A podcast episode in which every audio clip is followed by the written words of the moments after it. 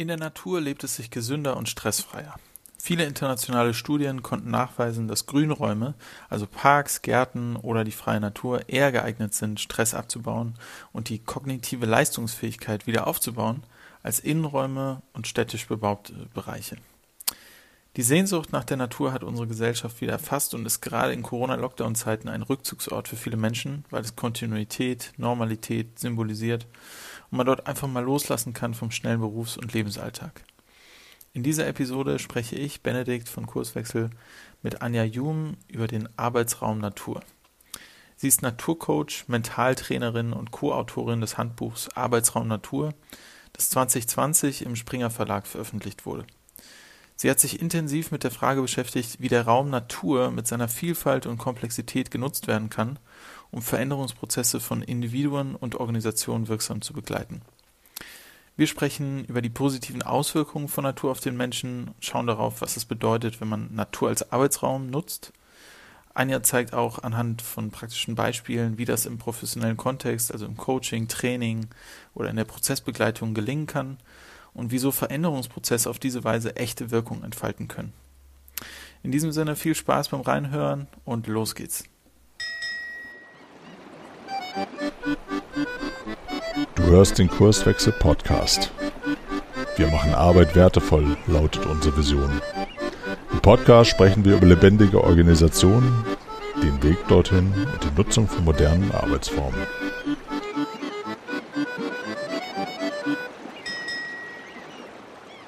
Herzlich willkommen im Kurswechsel Podcast. Anja, schön, dass du da bist. Ja, hallo lieber Benedikt. Ich freue mich auch, dass ich da bin. Moin. Ähm, vielleicht beginnst du erstmal damit, ähm, dich selbst einmal einzuführen und, und zu erklären, was du eigentlich heute machst, ähm, warum du das machst, woher du kommst mit dem Thema. Mhm. Ja, mache ich gerne. Dann äh, fange ich einmal damit an, mit dem Hier und Jetzt, also was ich gerade im Moment mache. Ich bin selbstständige Coach und Mentaltrainerin hier in Düsseldorf. Ich bin 53 Jahre alt. Und ja, ich unterstütze Menschen dabei, ähm, sich wirksam und gesund selbst zu führen, wenn ich das mal so mit einem Satz umschreiben sollte, sei es jetzt im privaten Kontext oder im beruflichen Kontext, ähm, auch im organisatorischen Kontext und nutze gerne und häufig die Natur dazu, um das zu tun und noch verschiedene andere methodische Ansätze. Das ist so das, was ich jetzt tue. Und ich habe ja auch ein Vorleben, also ich kann kurz ein bisschen erzählen, wie ich dazu gekommen bin. Ich versuche es nicht zu lang zu machen. Wenn nicht, gib mir bitte ein Zeichen. ähm, ja, also ich äh, komme ursprünglich aus dem Marketing, also bin Diplom-Betriebswirtin, habe davor vor Urzeiten mal eine Banklehre gemacht und äh, beides hatte nichts mit dem Thema Potenzialentfaltung zu tun, was meine Person angeht. Ähm, also das war was, äh, was mir, wo ich, also ich habe festgestellt, das liegt mir so nicht unbedingt. Ähm, habe dann nach dem Studium, ja, war ich glaube ich zwei Jahre in Unternehmen tätig, in einer kleinen Agentur und auch in einem Verlag, im äh, Kontakt und im äh, Direktmarketing bin dann Mutter geworden von zwei wunderbaren Kindern, die jetzt erwachsen sind und habe dann angefangen, parallel selbstständig zu arbeiten im Reisevertrieb. Ähm, also alles, was mir da so ein bisschen untergekommen ist, bin so ein bisschen da durch, äh, mhm. mich durchgeschwungen, bis ich dann die Chance hatte, nochmal in einer kleinen Agentur zu arbeiten und da so meine Kreativität auszuleben, weil das ist so eigentlich das Eigentliche, was mir ähm, am Herzen liegt, also kreativ sein zu können, zu dürfen ja, und habe dann noch eine Ausbildung gemacht zur Mediendesignerin und war mit diesem Setting dann auch zehn Jahre selbstständig, alleine tätig im Bereich Webdesign, habe Menschen und Unternehmen begleitet, sich im Außen darzustellen, sozusagen. Mhm. Ja. Und habe dann gemerkt, dass mich der Mensch, der da sitzt, wesentlich mehr interessiert als die Außendarstellung, also die Innensicht. Mhm. Und habe gedacht, okay, brauche ich da vielleicht eine Ausbildung zu, um das ein bisschen mehr beleuchten zu können dann eine Coaching-Ausbildung gemacht 2012. Ähm, ja, und habe gemerkt, dass da so meine Leidenschaft steckt und liegt, die Begeisterung für den Menschen. Und dann bin ich äh, von einem äußeren, äußeren Umstand unterstützt worden, mich ganz dahin auszurichten. Also mein Hauptkunde im Marketing ist insolvent gegangen und ich habe dann so die Entscheidung oder mir überlegt, was mache ich denn jetzt? Äh, akquiriere ich weiter im Marketing und verdiene mein Geld? Ähm, mhm. Oder switche ich eben in das andere? Und das war so eine Wende, wo ich gesagt habe, nee, ich, ich möchte einfach mich dem Menschen widmen. Ja, und dann fing mal eine neue Reise an mit ganz viel Lernen, mhm. Selbstentwicklung. Das hört eigentlich auch nie auf. Aber ich musste ja auch erstmal die Kompetenzen entwickeln ne, als Coach und Trainerin. Ähm, ja, hatte auch viel mit Stress zu tun, weil Lernen, Geld verdienen, sich selbst vermarkten, das ist eine ganze Menge zu tun. Mhm. Und da komme ich eigentlich auch schon zum Thema. Also als Coaches sind wir ja oft Menschen, die so ihr eigenes Thema dann nehmen und andere da unterstützen. Und das war auch so, also einmal diese Thematik, sage ich mal, Sinn, Erfüllung, wie möchte ich leben, was ist mein Ding, was möchte ich in die Welt bringen. Mhm. Das war so das eine, was ich selbst an mir erfahren habe, auch ein bisschen leidvoll über die ganzen Jahre, gebe ich zu. Und aber auch, okay, wie kriege ich das denn jetzt hin?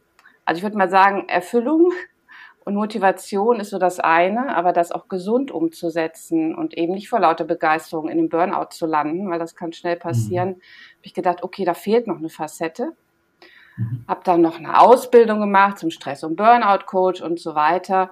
Ja, und da bin ich auch schon beim Thema wirksame und gesunde Selbstführung. Also zu gucken, okay, was möchten Menschen wirklich? Was haben sie für Talente, für, für Begeisterungen, Ressourcen? und wie können sie es auch gut umsetzen.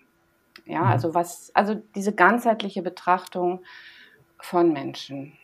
Ja, mhm. ich würde sagen, da stehe ich heute. Mhm. Ja, spannend. Du, du, du sprichst ja darüber, dass du selber auch äh, deinen Weg erst finden musstest, also durch auch einen gewissen Leidensweg gegangen bist und dein Ding finden musstest. Ähm, daher kommt ja vielleicht auch dieser Begriff Leidenschaft. Also kaum jemand kann vielleicht äh, von Sachen erzählen, äh, die toll sind und anders oder, oder da, dahinter stehe ich, aber ist nicht so einen eigenen Weg gegangen, um da überhaupt hinzukommen zu der Erkenntnis. Mhm. Ne?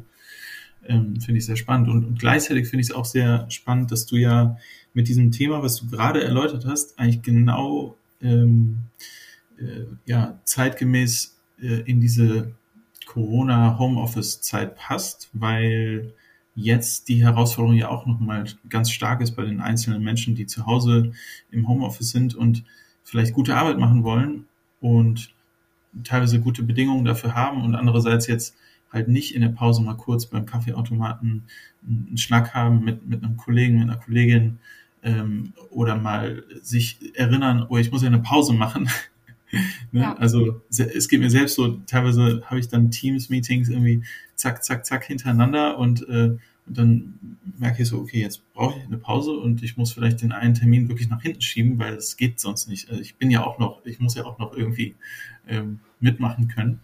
Ähm, und das ist gar nicht, gar nicht so einfach ne, in dieser heutigen mhm. Zeit, gerade wenn man noch Familie hat oder ähm, so. Ne? Also ist da deine Erfahrung auch, dass es jetzt aktuell total präsent ist, das Thema? Ähm, ja, absolut. Also ich denke, dass die Menschen durch diese äußeren Umstände jetzt ziemlich brutal auf sich selbst zurückgeworfen wurden und worden sind und sich wohl oder übel mit diesem Thema Selbstführung oder ja, was ist eigentlich los mit mir, was brauche ich auch und ähm, wie kriege ich es mhm. umgesetzt. Aber in diesen kleinen Settings, jetzt sage ich mal nicht im großen Lebensentwurf, sondern in meinem Tag, in meinem Arbeitsalltag, mhm. äh, eben wie du sagst, wann brauche ich eine Pause? äh, okay, darf ich mir die jetzt nehmen? Nehme ich mir die einfach? Ähm, ich bin jetzt allein, es sieht ja niemand. Oder also das ist ja eine unheimlich komplexe Situation, die der Verstand alleine ähm, gar nicht so hinkriegt. Und da sind wir auch schon beim nächsten Thema, eben diese ganzheitliche Selbstwahrnehmung. Was sind so meine Bedürfnisse, auch das Unbewusste? was mhm. aus meiner Perspektive eine ganz wesentliche Komponente ist, die wir nie vergessen dürfen, die aber so häufig gar nicht mit einbezogen wird. Mhm. Was meinst du genau? Also die unbewusste Ebene, was, was wäre das?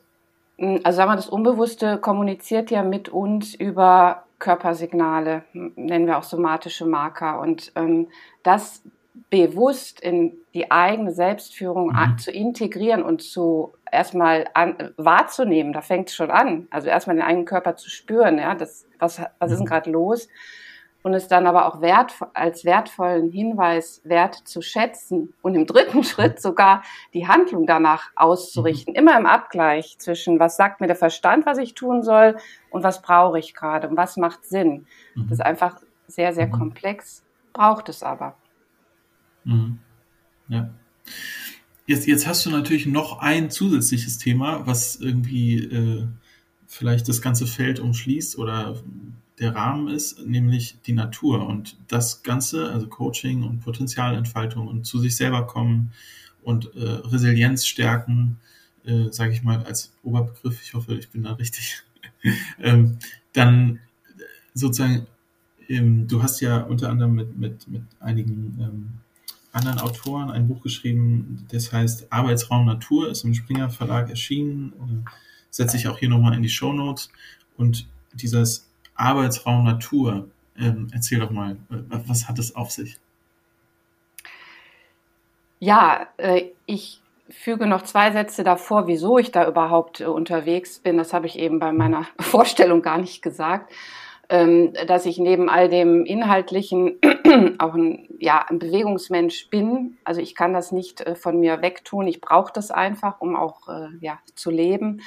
Und habe damals in der Selbstständigkeit oder bevor ich in diese Coaching-Branche gewechselt bin, gesagt, also wenn ich das schon mache, dann soll auch die Natur und die Bewegung damit einfließen, weil ich einfach überzeugt davon bin, wenn Menschen emotional und mental in Bewegung kommen wollen, dann brauchen sie auch den Körper, der in Bewegung kommt. Das schaffe ich nicht, wenn ich die ganze Zeit auf meinem Stuhl sitze. Weder in mhm. der Beratung oder auch mit mir selbst nicht. So ist das Ganze überhaupt entstanden, dass ich sukzessive versucht habe, die Natur irgendwie einfließen zu lassen in, in meine Unterstützung oder Prozessbegleitung. Das hat sich dann ähm, entwickelt, ist immer mehr geworden. Ich habe ein, ein eigenes Konzept dazu entwickelt. Ähm, genau. Und der Arbeitsraum Natur bietet uns natürlich auf ganz vielen verschiedenen Ebenen, einen unheimlich wirksamen ja, Raum, um uns zu entwickeln. Also ich als Klient, sage ich mal, ne, oder als Menschen, als Menschen, um uns als Mensch zu entwickeln. Und da gibt es mhm. verschiedene Brillen, wie ich da jetzt drauf äh, gucken könnte, um das ein bisschen zu erläutern. Soll ich das mal tun? Gerne. Jetzt ja. hier, ja. ja. Also ich würde am liebsten anfangen bei dem Punkt ähm, in Kontakt kommen mit sich. Also dieses Thema eben Potenzialentfaltung braucht ja ähm, erstmal den Kontakt zu sich selbst, ja, so dass ich mich als Mensch äh, von innen heraus spüre. Wenn ich mich nicht spüre, kann ich auch nichts entfalten. Mhm. Ähm, sowohl auf der körperlichen Ebene, auf der emotionalen Ebene, aber auch auf der äh, bewussten kognitiven Ebene. Und das erkennst du vielleicht von dir selbst, wenn wir als Menschen draußen sind und vielleicht sogar auch mal in Stille draußen sind, nicht unentwegt quatschen und auch mal eine längere Zeit draußen sind, dann passiert da einfach was. Also wir fangen an, uns anders wahrzunehmen, in Kontakt, über den Kontakt mit der Natur, in Kontakt mit der eigenen Natur zu kommen. Das sind ähm, einfach Prozesse, die man gar nicht nicht erleben kann, würde ich mal so sagen. Mhm. Das ist so das Erste. Und diese Selbstentfaltung oder auch persönliche Weiterentwicklung hat ganz viel eben mit dem Selbst an sich zu tun. Das ist ein sehr großer Begriff und da gibt es auch viel, verschiedene Definitionen zu. Ich würde mal sagen, das Selbst ist das Gegenteil vom Ego. Ja, also so unabhängig von Gedankenkonstrukten, die ich habe. Was ist eigentlich in mir? Was möchte da raus? Was möchte lebendig werden?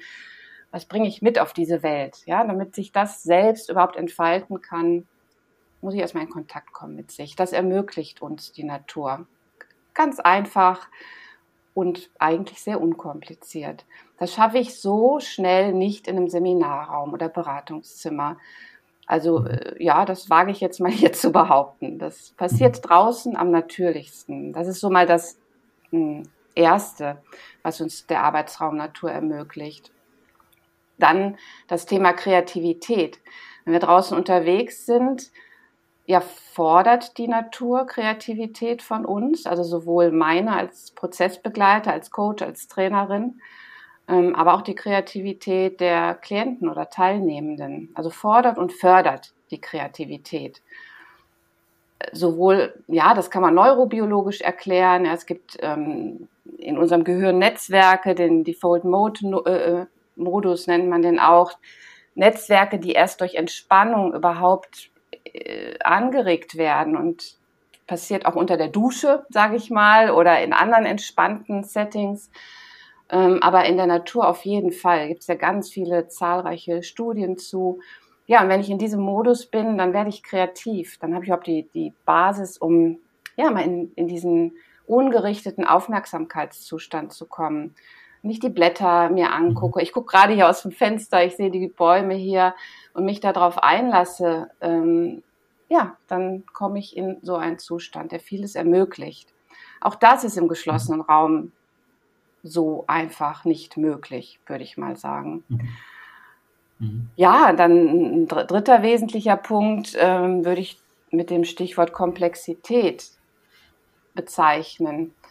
Das ist ja auch ein Wort, was jetzt heute, heutzutage in Corona-Zeiten und in, in unserer Arbeitswelt immer häufiger zu hören ist. Wir leben in einer komplexen Zeit, beruflich wie privat, mm, und wollen ja irgendwie da klarkommen als Menschen. Ja, und nicht nur klarkommen, sondern im besten Fall auch gut leben.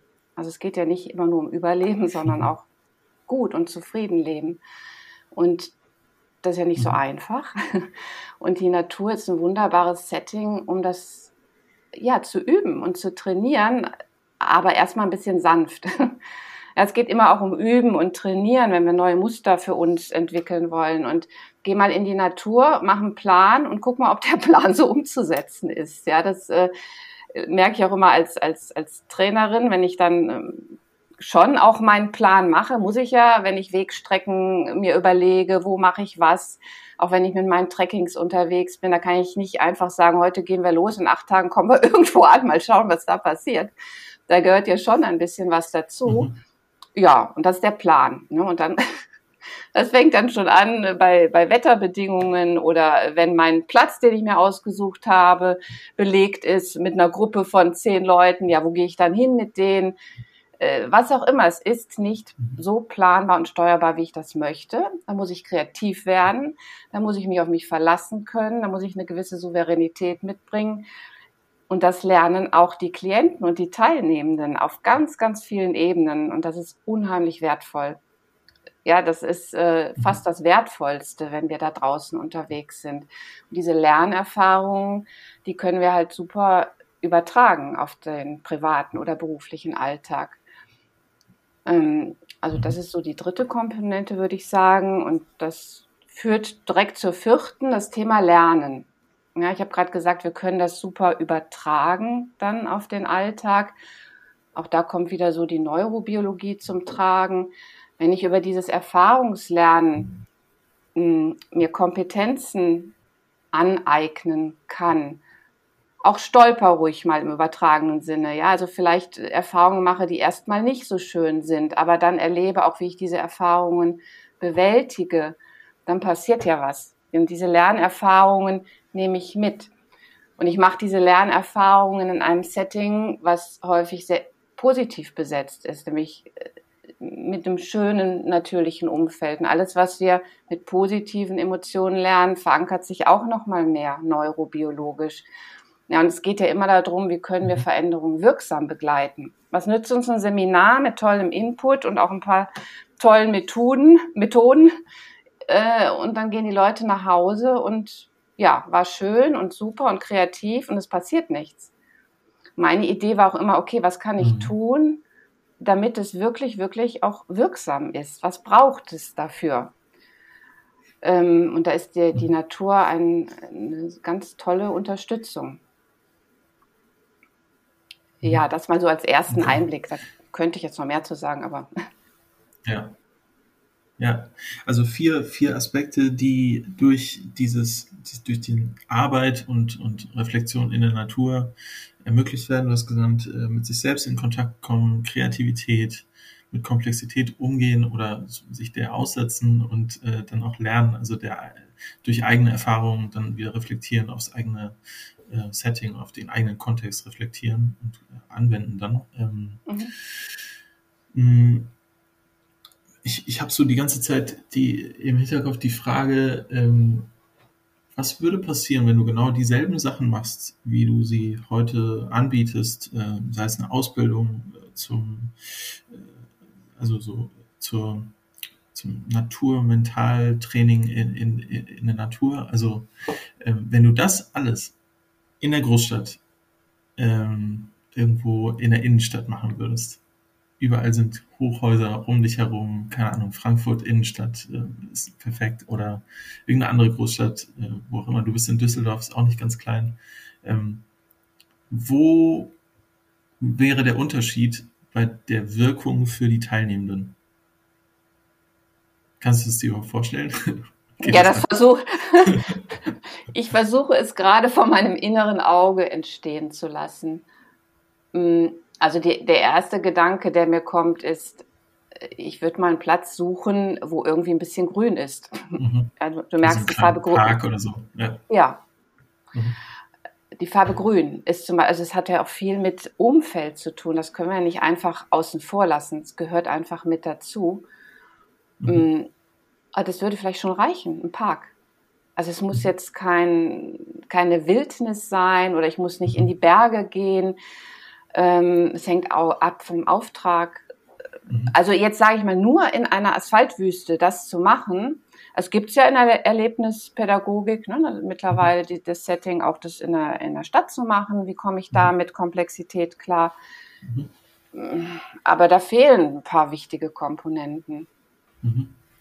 Was ist es genau? Warum, warum sind wir Menschen irgendwie so, warum kriegen wir so gewisse ähm, äh, Gefühle, gewisse Bedürfnisse sind erfüllt in der Natur. Ist das einfach angeboren? Wir sind Menschen und gehören in die Natur oder warum ist das so? Ja, ich denke, wir sind, das ist Evolution. Wir sind in der Natur. Wir sind natürliche Wesen. Wir sind ein Teil der Natur. Ich denke, dieses Bewusstsein ist uns einfach ähm, viel verloren gegangen durch die kulturelle, gesellschaftliche Entwicklung. Und ich glaube, wir sind jetzt in einer Zeit, wo uns das auch bewusst wird.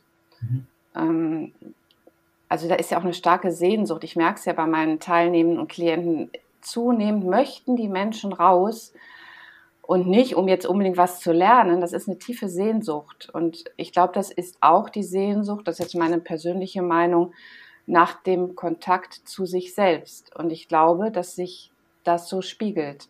Mhm.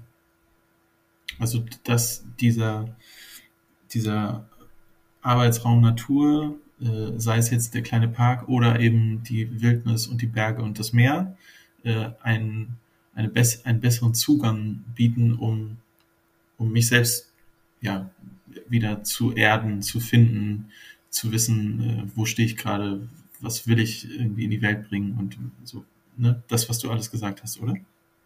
Absolut. Also mhm. wenn ich jetzt eine Frage zurückgeben darf, wie erlebst du das, wenn du in der Natur bist?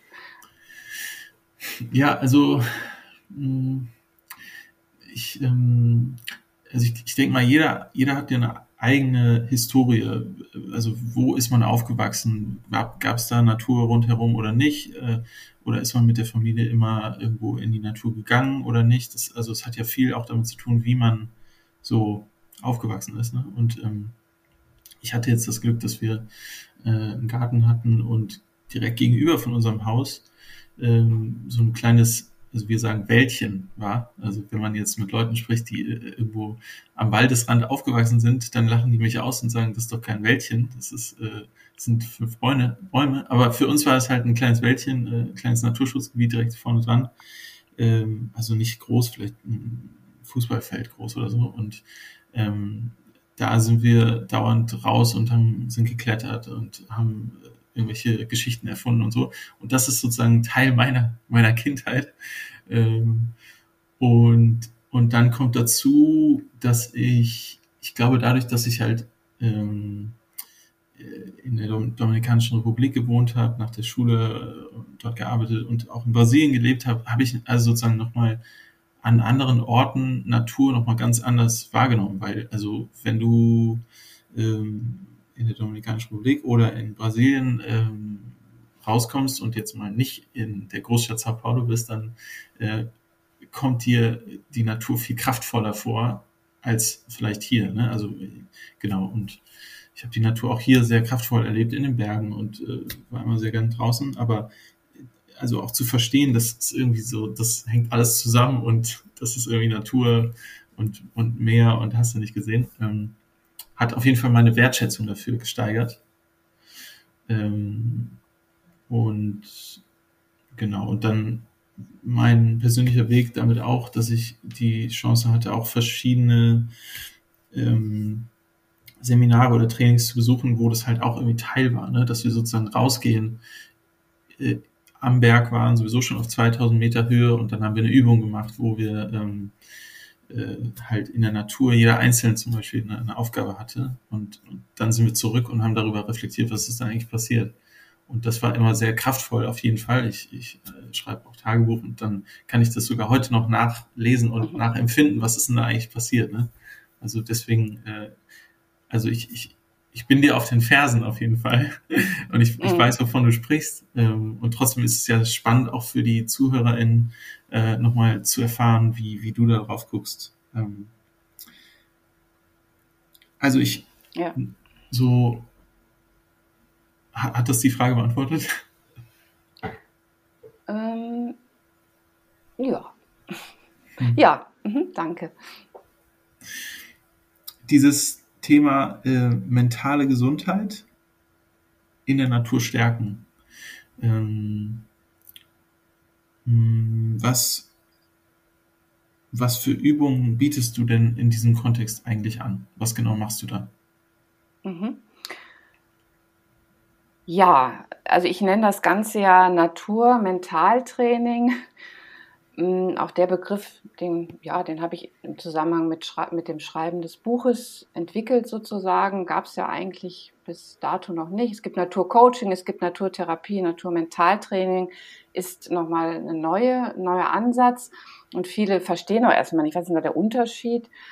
Ähm, was biete ich da an? Es ist ein Prozess, den ich da sehe. Man kann diesen Prozess durchlaufen, innerhalb dieses Prozesses unterschiedliche Methoden anwenden muss aber nicht den ganzen Prozess durchlaufen. Wenn ich den ganz durchlaufe, sei es jetzt mit Einzelpersonen oder auch mit offenen Gruppen, dann fängt das methodisch an oder ich arbeite dann methodisch äh, mit, dem, mit Elementen aus dem Zürcher Ressourcenmodell. Hm, das ist vielleicht dem einen oder anderen Zuhörerin ein Begriff. Also da geht es darum, eben in Kontakt zu kommen mit dem Unbewussten, zu gucken, was sind da für Bedürfnisse und nicht eben mit dem bewussten Motiv direkt einzusteigen. Also ein bewusstes Motiv könnte jetzt sein, okay, wie, komme ich äh, mit dem mit der Arbeitsüberlastung im, im Alltag klar? Ich habe tausend Ansprüche, ist mir einfach zu viel, ich habe Stress, was ich, muss ich mir jetzt noch einen besseren Zeitplan machen oder was auch immer. Ne? Es könnte ein bewusstes Motiv sein. Damit machen wir nicht weiter, sondern wir gehen dann einen Schritt zurück und gucken, okay, was gibt es denn unbewusst für Ressourcen? Und da nutze ich schon die Natur, indem wir äh, nicht wie im normalen Setting mit dem ZRM äh, mit, Bild, mit einer Bildkartei arbeiten als Projektionsfläche, sondern eben mit der Natur. Mhm. Wir, also die, die, Klienten schwärmen dann aus, lassen sich ansprechen, gucken, äh, bringen Natursymbol mit oder vielleicht einfach eine Landschaft, machen ein Foto davon. Dann mhm. arbeiten wir damit weiter, suchen nach Assoziationen und ja, das würde das heißt, jetzt wahrscheinlich. Leute, ja, das heißt, die Leute äh, kommen zurück mit, mit Bildern oder, oder Orten, die sie gezeichnet haben, so, das hat mich angesprochen. Ja, nicht gezeichnet, sondern ein Foto. Entweder machen ja. sie ein Foto ne, mit dem Handy, das mhm. hat ja heutzutage jeder, oder sie bringen wirklich eine, was mit, sei es eine Wurzel mhm. oder eine Eichel oder was auch immer äh, ihnen sie mhm. positiv anspricht. Es gibt eine positive ja. Resonanz. Mhm. Weil da irgendeine Ressource drin steckt und dieser Ressource kommen wir dann in verschiedenen Schritten, methodischen Schritten sozusagen auf die Spur. Mhm. Und darauf wird dann auf dieser Basis ein, ein Haltungsziel, sogenanntes Haltungsziel oder auch Mottoziel entwickelt, was mhm. ein Einstieg ist in den Prozess als Zielkorridor. Wo möchte ich denn hin überhaupt mit mir und äh, meinem Anliegen? Ja, und mhm. das Tolle daran ist, Das ist eine solide Basis, ähm, die jegliche Motivkonflikte auflöst, falls denn da welche sind. Das muss nicht sein, kann aber sein. Und wir haben das Unbewusste und den Verstand mit im Boot. Also es mhm. ähm, ja, ist ein Kern meiner Arbeit, das Zürcher Ressourcenmodell. Und das setze ich sehr gerne an den Anfang. Mhm. Äh, um den sogenannten Rubikon zu überschreiten, also diese innerpsychische Schwelle zu überschreiten vom ich weiß nicht so richtig, was ich möchte, hin zum da bin ich motiviert, das zu tun, das möchte ich, das fühlt sich gut an. Also diese intrinsische Motivation auch zu erreichen. Das mhm. braucht es, um Ziele umzusetzen. Also das ist der Einstieg. Ähm, so, und dann geht es darum, in der Natur Ressourcen aufzubauen, einen Ressourcenpool, die mir helfen, dieses Ziel im Alltag umzusetzen. Und das ist sehr weit gefasst, das Thema Ressourcen. Ja, das äh, können wirklich Kompetenzen sein, wie ähm, mich in stressigen Situationen über Atmung zu beruhigen. Ja, mhm. einfach um, also ich mache es jetzt mal ganz plastisch, ja, dass das vielleicht auch vorstellbar ja, ist. Ähm, ich ich habe zwar mein Mottoziel, ich komme in, ins, in mein Team und, und weiß so, wo es mir gut mitgeht, weiß auch, wo ich hin will. Und dann werde ich von der Seite einfach äh, angemacht, weil der andere mhm. unter Stress ist.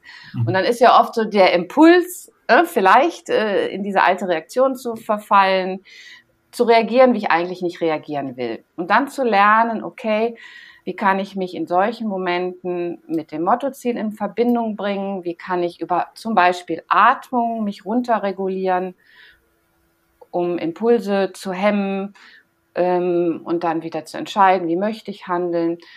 Und sowas kann ich wunderbar in der Natur halt üben.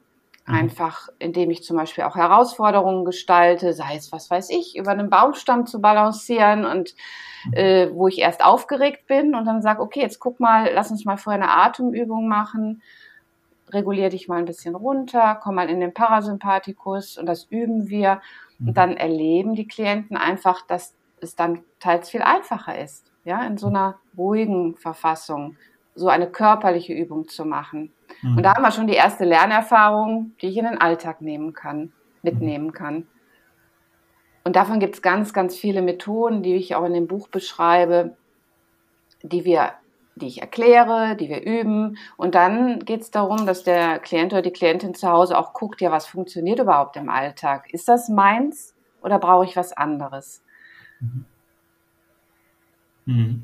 Dieses, was du gerade gesagt hast, ähm, dass man eigene Herausforderungen dann körperlich in der Natur dann ja meistern kann. Äh, das mhm. finde ich sehr, sehr spannend, weil ähm, also ich, ich stelle mir vor, dass du zusammen mit einer Gruppe vielleicht einen, einen 1000 Meter hohen Berg hochläufst und äh, ihr vorher nochmal über, überlegt und ein bisschen plant, wo könnte man lang gehen und, und, äh, und auf dem Weg äh, weiß nicht, knickt jemand mit dem, mit dem Fuß um und hat äh, Schmerzen und kann nicht weiterlaufen und dann ist die Frage, okay, bleibt jemand bei ihm und dann geht's weiter und äh, vielleicht schafft man doch die nächste Etappe noch und und darüber kann man nochmal reflektieren, so genau was äh, was was haben wir denn geschafft und was was ist dabei passiert. Ne? Also es ist ein bisschen ähm, bisschen mehr Körper und dann Reflexion als ständig über Gedanken, Gedanken, Gedanken und sprechen und dann darüber nochmal eine Reflexion zu drehen. Ganz genau. Also du hast es wunderbar beschrieben. Genau so ähm, ist es mir auch schon passiert. Ähm, äh, es passieren Dinge. Also klar, es gibt beides. Es gibt schon auch ein, ein bisschen Prozess, ne, der geführt wird, aber neben dem Prozess passiert meistens das Wesentliche. Und mhm. eben erst die Erfahrung ähm, und dann nachträglich das Reflektieren und gucken, was ist da eigentlich passiert, was kann ich daraus lernen, was könnte mir helfen, um das vielleicht das nächste Mal anders für mich zu handeln und, und, und. Also dann wird es wirklich spannend. Ne? Mhm. Hm, du, nennst an einer Stelle, glaube ich, auf deiner Webseite, ähm, die verlinke ich natürlich auch hier in den Show Notes. Ähm, du sprichst von äh, Präsenz und ich glaube sogar von agiler Präsenz. Jetzt ähm, kannst du mal den Link herstellen zwischen der agilen Welt und dem, was du anbietest? Ja, sehr gerne. Wobei ich sagen möchte, dass ähm, das Wort Agilität, es passt witzigerweise in die Zeit, ich habe es aber nicht hergeleitet aus der aktuellen Zeit. Mhm. Sondern, ähm, also ich habe überlegt, wie möchte ich diese Ausbildung nennen, worum geht es da überhaupt? Also es geht ja auch um die Ausbildung, die ich anbiete. Ähm, und bin dann nach äh, Reflexion und Intuition auf diese Begrifflichkeit gekommen. Das hat ein bisschen gedauert, weil ich mir überlegt habe, okay, was braucht es, was braucht ein Mensch, um in dieser Zeit klarzukommen, mal ganz plastisch gesehen. Und es braucht einmal, finde ich, eben die Agilität und darunter verstehe ich hm, Lebendigkeit, Beweglichkeit, Flexibilität, also dieses Mitschwingen in etwas, ja, also dieses äh, spontan reagieren zu können, Entscheidungen treffen zu können, auch schnell mhm. sein zu können. Also all das, ähm, ja, was ich in meinem eigenen Leben auch erlebt habe, da bringt es irgendwie nicht starr äh, da durchzugehen, immer wieder zu gucken, was braucht es gerade. Entweder ich mhm. oder das Außen oder meine Mitmenschen und dann neu zu überlegen. Ja, was, mhm. was muss ich jetzt tun? Was muss ich lernen? Wie muss ich handeln, das ist für mich Agilität. Mhm. Und dann habe ich gemerkt, ui, das passt ja in die aktuelle Zeit. Mhm. Also, ähm, und da bin ich total glücklich drüber. Also ich finde es super, was hier gerade passiert in der Arbeitswelt. Ich bin da richtig glücklich drüber, ähm, weil das mir so entspricht von meiner Haltung her. Also endlich kommt mal was in Bewegung. Äh, endlich ist nie mehr alles so verkrustet und starr. Ja, wir brauchen Bewegung und Lebendigkeit. Das ist so die mhm. eine Facette nur Beweglichkeit reicht aber nicht aus, aus meiner Sicht, sondern wenn wir nur beweglich sind, können wir uns selbst auch verlieren und in Stress kommen. Es kann ungesund werden. Ich komme vielleicht in eine Überaktivität, in eine, ähm, wie soll ich das ausdrücken?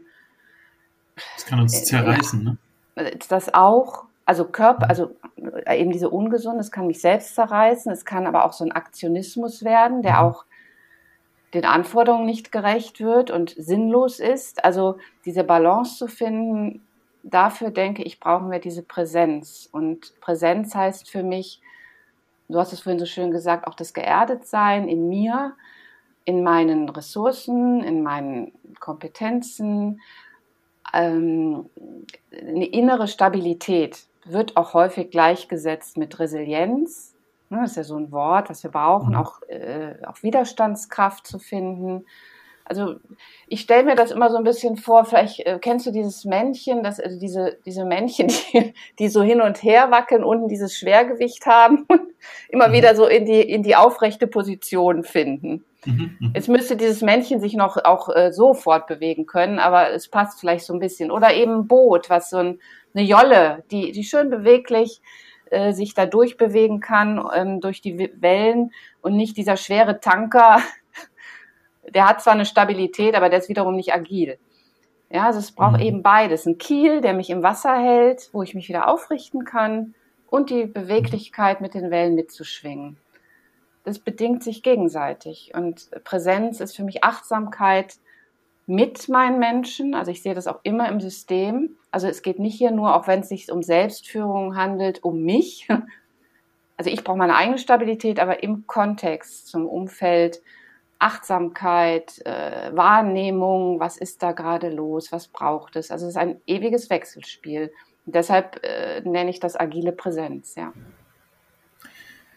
Okay, also du hast jetzt über agile Präsenz gesprochen. Äh, wenn ich das mal kurz zusammenfassen darf, dann ist das eine äh, die Agilität, so diese äh, die Frage, wie gehen wir eigentlich mit der Komplexität unserer heutigen Zeit um? Wie können wir uns immer wieder ähm, auf die neuen Bedingungen und, und Veränderungen einstellen? Und andererseits die Präsenz, also wie können wir uns erden zu unserem ähm, ja, mit unserem Potenzial verbinden äh, über verschiedene Methoden, die du wahrscheinlich nutzt dafür, ähm, aber sozusagen auch zur Ruhe kommen bei aller Veränderung und Dynamik, die da so in der Welt äh, existiert. Und deswegen nennst du das agile Präsenz. Und ähm, du hast ja diese, diese Jahresausbildung zum zertifizierten Naturmentaltrainer in, in agile Präsenz entwickelt. Und das startet sogar jetzt äh, im Januar 2022. Vielleicht wäre das ein guter Moment, dass du noch mal kurz erklärst, ähm, wie ist das aufgebaut, was, was soll dieses, ähm, dieses Training, äh, was, in, in welche Richtung geht das und wie ist es aufgebaut? Mhm. Ja, wie fasse ich das am besten zusammen? Also es geht um das Thema, wie können wir als Coaches, Trainer den Arbeitsraum Natur nutzen, um Menschen bei einer wirksamen, gesunden Selbstführung zu unterstützen. Und Naturmentaltraining, agile Präsenz, so nennt sich ja diese Ausbildung, ist äh, ja ein von mir entwickeltes, ich würde mal sagen, integratives Konzept, also wie so eine Art Methodenframework, ähm, um Menschen, also Prozessbegleiterinnen da heranzuführen und darin zu unterstützen, um das wiederum weitergeben zu können. Also das mal so als, als okay. Oberbegriff. Und was dem Ganzen zugrunde liegt, ist, würde ich mal sagen, auch ähm, ja, eine, eine neurowissenschaftliche Perspektive auf das ganze Thema persönliche Veränderung. Also was brauchen Menschen, um überhaupt sich wirksam verändern zu können? Und was, äh, wie, wie müssen wir da vorgehen, auch als Prozessbegleiterinnen. Und da hilft uns eben einmal das Unbewusste und das Bewusste. Dafür nutze ich verschiedene Methoden, die vermittelt werden und eben auch den Arbeitsraum Natur. Mhm. Okay, und ähm, du hast ja über das Unbewusste und das Bewusste schon so ein bisschen gesprochen. Teilweise nutzt du Aspekte von der einen Seite, von der anderen Seite oder wenn man das Eisbergmodell nutzt, ähm, äh, also sozusagen oberhalb der Wasseroberfläche, das Bewusste vielleicht eher, das Sichtbare ist äh, nur 20 Prozent und darunter liegen 80 Prozent im eher Unbewussten oder vielleicht nicht direkt Sichtbaren. Ähm, und du, du, du gehst so auf beide Aspekte ein. Ähm, wie, wie, ähm, also dieses, diese, äh, diese Ausbildung, ähm, hat vier Module, 16 Tage. Geht das insgesamt? Wie, wie ist das aufgebaut? Was ist dir dabei wichtig? Wie, wie soll das, ähm, an, an was für Stationen gehen die Leute da entlang? Mhm. Ähm, ich fange mal vom Außen an. Also diese 16 Tage sind, wie du schon sagst, auf vier Module und auf vier Jahreszeiten ähm, aufgeteilt, einfach um auch die Natur in den vier Jahreszeiten kennenzulernen und auch zu wissen, wie agiere ich denn da als Prozessbegleiterin, nicht nur inhaltlich, sondern auch äh, ja vom, vom Umfeld her. Das ist ja ganz wichtig, da draußen sich gut bewegen zu können mit den Klientinnen. Ähm, und wir starten in dem ersten Modul mit dem Thema äh, Kontakt zu sich finden. Äh, ähm, also das Ganze ist überhaupt mal auf der Basis der Selbsterfahrung aufgebaut dass die, die Coaches, Trainer und, und Teilnehmerinnen überhaupt das Ganze selbst erfahren. Und da geht es darum, in Kontakt mit sich zu kommen. Da arbeiten wir mit dem Zürcher Ressourcenmodell in den ersten vier Tagen. Wir lernen ähm, die Grundprinzipien agilen Arbeitens kennen. Das ist auch ganz, ganz wichtig, fließt mit ein. Also sozusagen ankommen erstmal im, in, in mir selbst, im Individuum, sage ich mal, um auf die eigenen Ressourcen zugreifen zu können und auch eben auf die unbewussten Ressourcen. Ähm, dann arbeiten wir weiter im nächsten Modul im März, im Frühling, wenn es schon etwas wärmer wird, ähm, ist das Hauptthema Achtsamkeit. Das ist auch ein wesentliches, wesentlicher Aspekt des ganzen, der ganzen Ausbildung. Ähm, da fließen Teile aus dem MBSR-Training mit ein, um zu gucken, okay, wie kann ich eben diese Präsenz äh, auch erlernen? Es geht immer wieder auch um Lernen, ähm, also in die Ruhe kommen. Da fließen Elemente aus der Meditation mit ein, ähm, aus dem Waldbaden auch, also ganz viel mhm. äh, Kombination Natur und Methoden. Nur, nur, nur, zwischen, nur, nur, nur ja? zwischendrin mal reingerufen, äh, für die Leute, die, für die das total neu ist, dieses ganze Thema Achtsamkeit. Du hast gesagt, mal nebenbei MBSR, also das ist Mindfulness-Based Stress Reduction, kommt von John okay. Kabat-Zinn, wenn ich mich recht erinnere, aus den USA. Der hat das auch vor zig Jahren bei Google angefangen äh, einzuführen, so mit Achtsamkeit und bei anderen vielen großen Unternehmen. Nur, nur, nur dass jemand das schon mal äh, verstanden hat und gehört hat. Und wenn du Züricher Ressourcenmodell sagst, kürzt du das ja auch ab und zu mit ZRM ab, äh, nur, nur dass die ZuhörerInnen da mitkommen. Ja, vielen Dank, Benedikt. Da bin ich schnell so in dieser Terminologie und vergesse, dass manche Menschen das vielleicht gar nicht, noch gar nicht gehört haben. Genau. Mhm. Also das ZRM ist ein Selbstmanagement-Training, auch wissenschaftlich basiert. Auch das MBSR ist ähm, ja viel, viel erforscht, eine sehr erfolgreiche Methode in Richtung Gesundheit und also überhaupt die ganzen Methoden, die einfließen, sind sehr gut erforscht äh, und evaluiert mhm. äh, in, in der Ausbildung. Mhm. Ähm, das war Thema Achtsamkeit, genau. Äh, dann im dritten Modul sind wir, ähm, erweitern wir die Idee der Achtsamkeit ähm, vom Individuum sozusagen in den sozialen Raum und auch in den größeren Raum äh, mit dem Social, ich habe immer Schwierigkeiten mit, mit dem Wort, Social Presencing Theater. Ähm, mhm. ganz spannende Geschichte. Äh, hattet ihr, glaube ich, auch schon mal da, einen Podcast zu? Genau, darüber habe hab ich ja mit äh, Dirk Bräuninger hier im Podcast auch gesprochen. Genau, der wird sogar Teil ja. von deinem Training sein, richtig? Ja, also das war so cool. Ich habe den bei euch gehört und habe gedacht, ich, äh, ich muss, muss ihn ansprechen. Und ja, so mhm. entsteht auch diese Ausbildung. Das ist wirklich spannend. Es ist, ein, es ist sehr, lebendig und, und wir sind insgesamt äh, fünf ähm, Trainerinnen ähm, so dass es auch miteinander weiterentwickelt wird. Genau, das mhm. ist das dritte Modul. Ich muss auch wirklich nachdenken. Genau, und im vierten Modul gibt es Abschlussprojekte, äh, wo die Teilnehmenden in kleinen Teams sozusagen das Erlernte in der Praxis vermitteln. Und dafür sind wir ähm, in der Nagelflugkette unterwegs in einem Trekking in der Bewegung mit dem Körper, um auch nochmal die Natur, also zu gucken, wie, wie gehe ich überhaupt in der Natur um, wie plane ich sowas, das ist ja auch ein ganz wichtiger Aspekt, ähm, der erfahren werden muss und nicht unterschätzt werden darf. Also Streckenplanung, mhm. Höhenmeter und, und, und, ähm, diese ganzen Geschichten sind dann im vierten Modul. Und während der ganzen Zeit fließen immer wieder kleine Methoden ein aus dem Mentaltraining, die ich jetzt hier nicht explizit genannt habe. Ähm, sowas wie Visualisierungen, äh, die aus dem Sportmentaltraining zum Beispiel äh, kommen. Also das kann ich jetzt gar nicht alles so nennen, was da mit einfließt. Also Visualisierung bedeutet, ich stelle mir etwas vor in der Zukunft. Ich, ich hab, ich, ich, genau. Mhm. Genau, um das wiederum auch im Alltag üben zu können, also mir wirklich vorzustellen, wenn ich es vorher erarbeitet habe, zum Beispiel, wie werde ich in Zukunft in dieser schwierigen Situation im Büro ähm, ich mache automatisch die Augen zu, ähm, mit der Situation umgehen, wie werde ich meine Ressourcen einsetzen in dieser Situation, um das mental zu planen. Das ist ja auch die Idee des Sport, die kommt ja aus dem Sportmentaltraining, wie kann ich mental neurobiologische Prozesse üben, die sich dann wirklich auf ja, biologisch nachweisbarer Ebene ändern. Also meine neuronalen Netzwerke und Verknüpfungen stärken sich dadurch. Ich weiß nicht, ob du das kennst, so aus dem Sport, dass mhm. Leistungssportler ja auch so üben, wenn sie zum Beispiel Verletzungen haben. Mhm. Ähm, in der Praxis das dann auch unter Druck, es geht auch immer wieder unter, um das Thema Herausforderung, Druck, Stress, um dann da verlässlich drauf zugreifen zu können. Mhm. Ja. Ja, ich meine, der Körper reagiert ja auf unsere, äh, auf, auf unsere Gedanken so stark, dass wenn man sich vorstellt, äh, nimm dir jetzt mal eine Zitrone vor, äh, bildlich vor Augen, äh, nimm sie in die Hand, riech einmal dran, leg sie auf den Tisch, äh, schneid sie einmal auf und äh, öffne sie und drück so ein bisschen zusammen und riech mal dran. Vielleicht kannst du sogar ein bisschen mal spüren, wie das schmeckt. Und äh, jeder, der zuhört, kann bemerken, ah, vielleicht fängt, fange ich schon an, hier so äh, Mund, Mundspeichel zu produzieren, einfach nur, weil ich gerade dran gedacht habe. Und das ist ja auch eine körperliche Reaktion, äh, nur weil wir dran gedacht haben, obwohl nirgendwo eine Zitrone ist.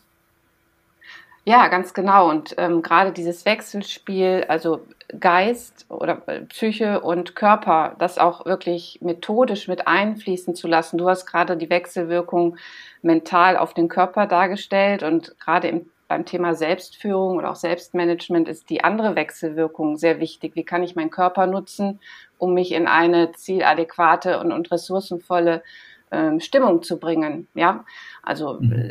äh, vielleicht hilft es mir aufrecht zu stehen, um in den schwierigen Momenten dann ähm, ja meine Gelassenheit wiederzufinden und und und. Wichtig ist, dass jeder Mensch wirklich seinen eigenen Weg entwickelt. Es gibt da jetzt nicht ein Schubladensystem, sondern du nutzt das und dann wird es dir so gehen. Ja, ähm, mhm. das, das ist mir auch nochmal ganz wichtig zu sagen und äh, ja, dieses, dieser individuelle Prozess. Und ein Aspekt, ähm, den habe ich noch nicht genannt, ist das Thema Kollaboration den wir auch auf jeden Fall äh, in der Ausbildung verfolgen. Also wie wichtig ist das überhaupt im Netzwerk und mit anderen Menschen, ähm, sich gegenseitig zu unterstützen und das als Ressource zu nutzen, das auch zu erleben in der Ausbildung. das wird sehr eng vernetzt miteinander alles stattfinden, auch zwischen den Modulen, um das dann auch in die mhm. Unternehmen nochmal verstärkt einzubringen. Also ich denke, da geht noch was. Also was ich aus meinem, äh, meiner Erfahrung sehe, da kann man noch viel mehr machen, mm, um das noch mehr zu nutzen in den Unternehmen. Mhm. Oder auch im privaten Bereich, nicht nur da, ja. Mhm. Hm, ich, ich habe so, ich hab so das Bild bei dem, was du erklärt hast über Agilität. Ähm, das ist wie so ein, ähm, also es kann sich so überdrehen, wie so ein, keine Ahnung, wie so ein Fahrrad und dann äh, reißt die Kette, weil es zu schnell gedreht wurde oder so. Ähm, und im Gegensatz dazu hast du nochmal die Präsenz, also wo es so ein bisschen entschleunigt wird und nochmal kurz, kurz äh, so drei Gänge runterschalten. Schon mal. Genau. Dein Körper macht es schon, ne? Man, man sieht es gerade nicht im Podcast, aber wir sehen uns und ich ja. äh, mache so mit den, mit den Armen, äh, versuche ich die Sachen so nach unten zu bringen. ja. ähm, ja. Und, und Innehalten ist es so, Entschuldigung, ja, unterbrochen, aber nee, nee, alles gut. Innehalten, ja. Ja, ja, und ich glaube, das ist schon, äh, schon auch dann wieder ein wesentlicher Aspekt von dem, äh, was aus meiner Sicht auch heute gebraucht wird, weil, also ich, ich äh, gebe ja auch so ein, so ein äh, kleines Training zum Thema äh, Selbstorganisation mit agilen Methoden und ähm, da geht es halt darum, erstmal, wie komme ich mit all den Sachen klar, die so auf mich einprasseln im, im Alltag und wie, wie äh, kann ich mein eigenes Produktivitätssystem schaffen. Aber was bedeutet Produktivität? Nicht halt dauernd noch mehr zu schaffen, sondern im guten Kontakt mit den oder im richtigen Kontakt mit den Dingen zu sein, mit meinen eigenen Zielen, mit meinen Verantwortlichkeiten, mit den Rollen, mit den Projekten, die gerade anstehen, mit den nächsten Schritten und dann eben auch mit mir, weil ich gehöre ja irgendwie auch zum System dazu. Und, äh, und genau, also ich habe schon das Gefühl, ähm, diese Beschleunigung, neben ja wir alle wahrscheinlich in den letzten fünf bis zehn Jahren auch nochmal deutlich war. Also äh, und, und dann kommt noch dazu, jetzt bist du im Homeoffice alleine auf dich selbst gestellt und äh, vergisst vielleicht die Pause, weil es geht immer weiter und du müsstest ja noch und könntest noch.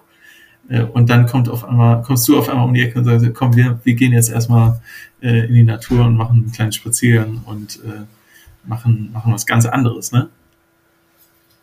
Ja, genau. Ja, und eben da draußen auch Dinge lernen, die ich schon auch noch drinnen nehmen kann. Also ich kann ja auch nicht immer nur rausgehen. Manchmal ist es einfach nicht möglich. Aber ich kann mir, ähm, kann das da draußen erstmal sehr intensiv erleben und dieses Erlebnis auch mental mit reinnehmen. Also ich habe zum Beispiel, wenn ich eine Naturmeditation für mich mache, das mache ich ja nicht jeden Tag, also da habe ich auch nicht die Zeit für, aber ab, ab und zu. Und wenn ich dann hier drin meditiere, bei mir im Wohnzimmer, kommt mir dieses Bild als allererstes, diese, diese räumliche Wahrnehmung, diese Vögel, die mich da umgeben haben das letzte Mal. Und das ist so eine intensive Wahrnehmung, die mir hilft, auch hier im Raum zur Ruhe zu kommen und mich auch motiviert übrigens, das einfach zu tun, weil das ist ja nochmal ein nächster Punkt. Ne? Wir wissen oft, mhm. was uns hilft, aber sich wirklich hinzusetzen und das mal zehn Minuten zu machen, ist ja auch nochmal ein anderer. Ne? Mhm. Ja. Da steckt aber jetzt auch wieder was drin, nämlich einmal äh, die, dieser, dieser, dieser Ort. Ich, ich wurde mal von ähm, einem ehemaligen äh, Studenten, Studierenden, Kollegen, äh, Kommilitonen von mir gefragt, äh, der hat einfach so gefragt, äh, was ist denn eigentlich dein Ort? Wo ist, wo ist, wo bist du, also wo, wo ist der Ort, wo du dich zu Hause fühlst? In der Natur irgendwo und welcher, welcher Ort kommt dir da in den Sinn? Und das ist eine Aufgabe, die können wir auch mal hier den, den Mithörenden äh, geben. Also einmal kurz überlegen, wenn ich überlege, ähm, was, was ist mein Ort, an dem ich mich echt pudelwohl fühle, wo ich das Gefühl habe, hey, hier bin ich richtig. Äh, wo ist dieser Ort in der Natur? Wie sieht der aus? Bei mir war das äh, relativ klar, dieses Wäldchen äh, vor, vor der Haustür meiner, meines Elternhauses und da gibt's so alte Steine und große, große Sachen und die hießen früher Wal und das war das Pferd und so und da war klar, da sitze ich gerade entspannt und äh, bin äh, voll, voll zu Hause und das gibt mir Kraft. Ähm, und was hast du jetzt gerade gesagt, dass du das Bild manchmal nutzt von diesem Ort, der dir Kraft gibt? Äh, und das andere, was da drin steht, für mich ist, ähm, dass da eine Wertschätzung für die Natur, für die natürliche Umgebung entstehen kann. Und dann einen Schritt weiter die Erkenntnis, hey, das müssen wir schützen. Wie erlebst ja, du das? absolut. Du meinst, wie ich das persönlich erlebe oder bei den Menschen, die ich begleite? Bei, bei den Menschen, also genau. Also diese, dieser Wunsch, auch die Natur zu schützen, meinst du jetzt, mhm. wie ich das erlebe? Mhm. Ähm, ja. ja. es entsteht auf jeden Fall eine, eine äh, Sensibilität ähm, für das Schützenswerte da draußen, die ich glaube schon zunimmt auch. Also es braucht Zeit so, also ich merke, es dauert, ja, äh, bis auch wirklich da man sich vielleicht persönlich mal ändert im, im Verhalten, mhm. was diesen Schutz angeht.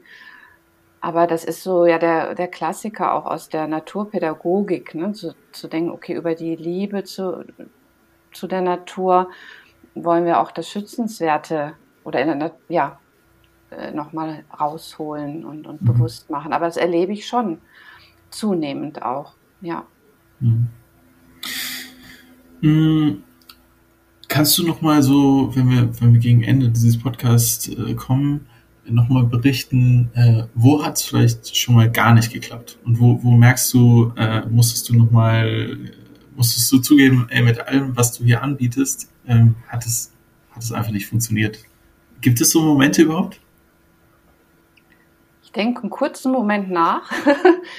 ähm, also ich interpretiere jetzt mal, es hat gar nicht funktioniert in dem Sinn für den Menschen, den ich begleitet mhm. habe, hat es erstmal nicht funktioniert. Ist das richtig? Oder? Mhm. Ja, ja. Gut, das weiß ich natürlich nicht. Ne? Manchmal passieren Dinge auch, äh, die ich gar nicht mehr mitbekomme im, im Nachgang.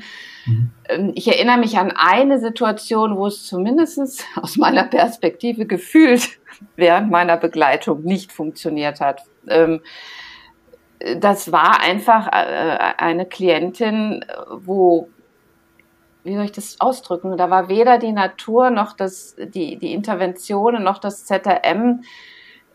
Das, das kam, das hat nicht angedockt. Also das war einfach, mhm. ich kann dir nicht sagen, warum. Da war also der Verstand, der war so präsent bei ihr.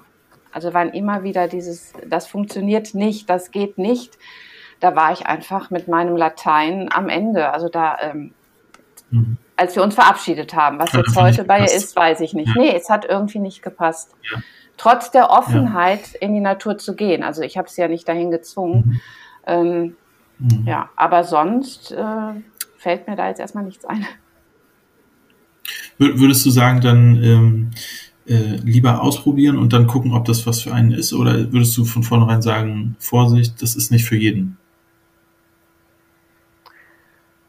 Hm, also es gibt sicherlich Situationen, wenn ich zum Beispiel, wenn ein Mensch vor mir hätte, der erstmal sehr, sehr vielleicht verängstigt ist in seiner Lebenssituation, also einen hohen Bedarf an Sicherheit hat, auch einen Raum braucht erstmal, der nicht so offen ist wie die Natur dann würde ich da auf jeden Fall sehr sensibel mit umgehen und drüber sprechen. Also einfach fragen, hast du Lust rauszugehen? Mhm. Und da richte ich mich einfach äh, nach der Klientin oder dem Klient. Mhm. Ähm, also das Thema Sicherheit, wie viel Sicherheit braucht der Mensch? Mhm. Und dann fragen. Ansonsten, ja, körperlich muss man auch gucken, ne? Ist da alles okay? Gibt es da irgendwas, mhm. wo ich drauf, drauf achten müsste? Mhm. Einfach die körperlichen Bedingungen abchecken. Also immer mhm. drüber sprechen ist so mein, äh, ja. meine Devise. Fragen. Ja. ja. Also es ist auch da eher ein komplexes Feld, ne? Also es ist nicht so simpel, ja, wir gehen jetzt alle raus, erstmal auch vorsichtig, Schritt für Schritt und dem Ganzen sich nähern, wenn ich es richtig verstehe. Ja, ähm, genau. Und auch da äh, liege ich äh, schon mal falsch. Also ähm, mhm. war schon mal mit einem, mit einem, ja, Belegschaft, sage ich mal, draußen unterwegs und habe gedacht, die haben alle Lust darauf, weil sie sind ja hier und äh, mhm. möchten ja auch was kennenlernen und unterwegs sein. Und da habe ich äh, die Gruppe ein bisschen überfordert, glaube ich, einfach, weil ähm, es gab keine Sitzgelegenheiten unterwegs und ich hatte meine ganz, ja, das genau, und du lachst hatte Sitzkissen mit, weil ich das so kenne. Und das war für alle der anstrengende Moment. Es war warm und sie hatten, mussten halt viel auf dem Boden sitzen. Mhm. Das hatte ich vorher nicht abgefragt, ob das äh, ein Thema sein könnte. Man denkt halt nicht immer an alles. Ne? Mhm. Ja. Wetter könnte auch nicht mitspielen. Ähm, die, dieses Buch hast du ja äh, mit ähm, Carsten Ganz, Katja Dienemann und André Lorino geschrieben und es ist ein in der, im Untertitel steht Handbuch für Coaches, Therapeuten, Trainer und Organisationen. Was würdest du am Ende nochmal äh, einerseits Beratenden äh, und Coaches mitgeben, ähm, wenn sie sich diesem Thema nähern wollen? Und was würdest du auch vielleicht einer, Führungskraft, einem Geschäftsführenden, einer Geschäftsführenden äh, in der Organisation mitgeben, wenn, wenn durch diesen Podcast so die, so die, die, das Interesse geweckt wurde und so, okay, wie könnte ich da jetzt selber den nächsten Schritt gehen? Mhm. Ähm, also ähm, zum ersten vielleicht wirklich mal in so ein Buch rein, in unser Buch reingucken, um sich mal mit der Thematik zu beschäftigen, sei es, dass ähm, ja, diese Menschen schon unterwegs sind in der Natur und da schon arbeiten und sich neue Methoden äh, da mal anschauen wollen. Wir beschreiben ja wirklich sehr praktisch, wie wir da arbeiten oder wie man da arbeiten kann. Also man kann wirklich loslegen. Ähm, weil du jetzt gerade auch Führungskräfte angesprochen hast oder Organisationen, auch Thema Personalentwicklung, da wäre es auch mal interessant, vielleicht sich die wissenschaftlichen Geschichten anzugucken, zu lesen, was macht man, wie hilfreich ist die Natur überhaupt, auch mhm. mal für Teams oder so, also so in kleinen Interventionen vielleicht mal das auszuprobieren. Mhm. Dann haben wir vier ja alle auch ähm, Aktionen vor Ort, kleine Schnupperangebote, da kann man mal reingucken. Ähm, ja, wir haben ein Seminar im August, äh, wo man uns vier kennenlernen kann äh, und ähm, zwei Workshops pro Person sozusagen, pro Trainer und, oder Coach sich das mal angucken kann, äh, über vier Tage sich vernetzen kann. Uns direkt ansprechen ist auch immer eine, eine gute Gelegenheit. Ähm, die Ausbildung, die wir vier unterschiedlich mit den unterschiedlichen Schwerpunkten anbieten, wäre dann schon wieder das Weitergehende für Coaches und Trainer, Therapeuten, die dann wirklich sagen möchten, ich möchte was haben, wo ich dann fähig bin, in der Natur mit meinen Klienten zu arbeiten. Mhm. Ja. ja. Okay. Anja, vielen Dank für dieses Gespräch. Äh, vielleicht nochmal äh, zum, zum Abschluss so dein, dein Plädoyer zum Thema Arbeitsraum Natur würde mich total interessieren. Ähm, meins ist auf jeden Fall, da, äh, da ich glaube, es ist an der Zeit ähm, und ich bin super gespannt, wie das in vielleicht zehn Jahren aussieht, dass vielleicht auch noch Homeoffice und teilweise im Büro Arbeit möglich ist und gemacht wird aber wir mehr Zeiten haben, die nicht nur am Laptop sind. Also wenn man denn in dieser, in diesem Kontext überhaupt arbeitet. Es gibt natürlich ganz viele andere Arbeiten. Aber ich bin super gespannt, wie das dann sein wird, wie, äh, und ich vermute, dass dieses Thema Arbeit in der Natur und äh, Natur einfach mitnehmen in die Arbeit oder sich selbst in die Natur nehmen zur Arbeit.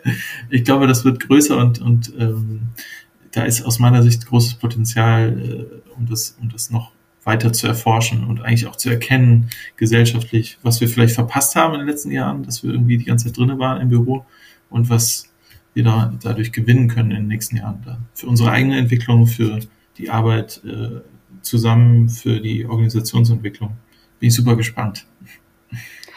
Ja, ich auch. Das ist unsere Mission, so ein bisschen das äh, auch in die Unternehmen zu bringen, genau. Mhm. Hast und die Gesellschaft. Ein, ja. Hast du noch ein Abschlussplädoyer oder irgendein etwas, was du mitgeben möchtest? Äh, vielleicht einfach mal der Satz, äh, geh raus und probiere es aus. Fällt mir gerade so ein. Einfach okay. mal spüren und machen. Cool. Dankeschön, Anja, und ähm, vielen Dank fürs Zuhören und danke für die Episode. Ja, vielen Dank an dich, Benedikt. Bis dann. Tschüss. Tschüss. Schön, dass du wieder reingehört hast. Mehr Infos zu uns und diesem Podcast findest du unter www.kurswechsel.jetzt.